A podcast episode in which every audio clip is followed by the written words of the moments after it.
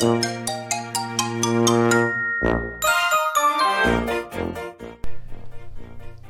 い、どうもどうもどうも青森の兄、改め青森の兄です。お兄ちゃんだよということで今日も宇宙パワー放送局始めていきたいと思います。あのー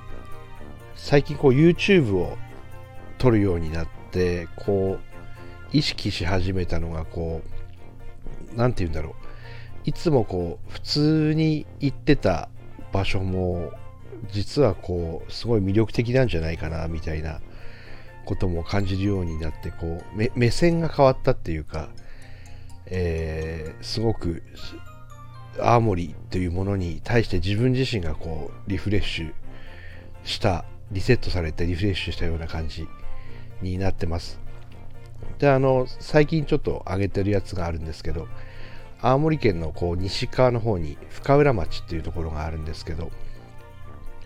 そこがまたね、あの自然豊かな、えー恵まれた場所でして、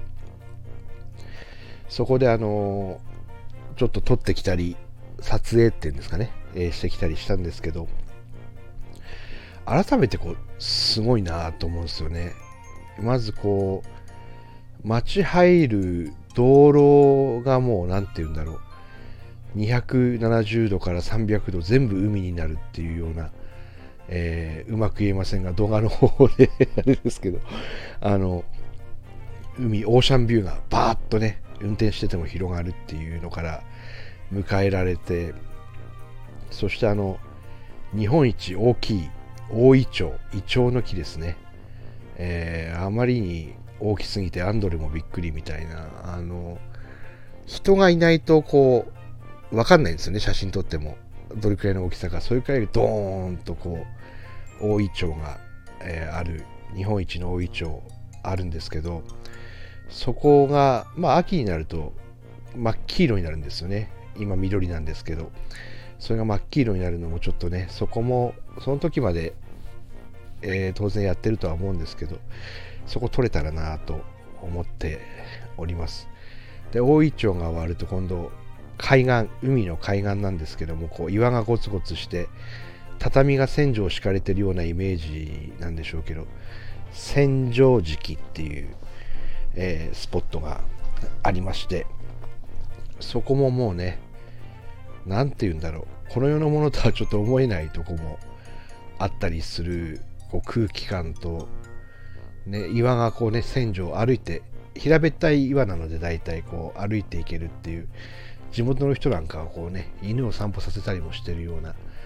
感じで優雅なところなんですけど、そことかもですね、まあ、何十回って言ってるんでしょうけど、こう、撮影のためにっていうよりは、こう、誰かのためにこう見見てもらうんだっていう意識があってみるとやっぱガラッと変わるなっていうのもあります。そしてもう少しこう走っていくと今度旧昔のね岩崎村っていうところにある、え12個ですね。13個ではなくて12個っていうのがあるんですけどその最後の方の池が、えー青池っていう、まあ、真っ青な池なんですよね。そこを目指してみんなこう行くんですけど実はですねその青池以外にもこう池が何個かありまして今回わざと車を遠くに止めて歩いていったんですね。一個一個ちょっと最後の3つくらいをこう見れるように。そしたら結構ねあのいいウォーキングにもなるし森林浴にもなるしあの青池の近くの駐車場を止めていくよりはすごいこうなんか優雅な感じもするなぁと思って。でまたその青池がねあのキラキラピカピカの今度真っ青っていうよりは自分が見た時はこうクリスタルブルーの輝きを放つみたいな神秘の本当まさに神秘のなんかスピリチュアル系の団体じゃないですけどの人がちょうど来ててあの話してたんですけどこんなことはめったにないわよ奥さんみたいな感じでこう言ってたので、えーめったにない景色が、えー YouTube に収められてるのかなと思います。あの意識がね変わるとここまで変わるんだっていうのがすごい勉強になりましたね。こう伝えることを意識するっていうかそれだけでこんなに変わるんだなっていうのがちょっとまあ、東北絆祭りはねちょっとしか録画しなかったですけどまあそういうものを含めてこれからねもっと青森の魅力も発信していきながら、えー、いつものおちゃらけた放送もやっていければと思いました。今日はありがとうございます。シークワーサー深浦町の件でした。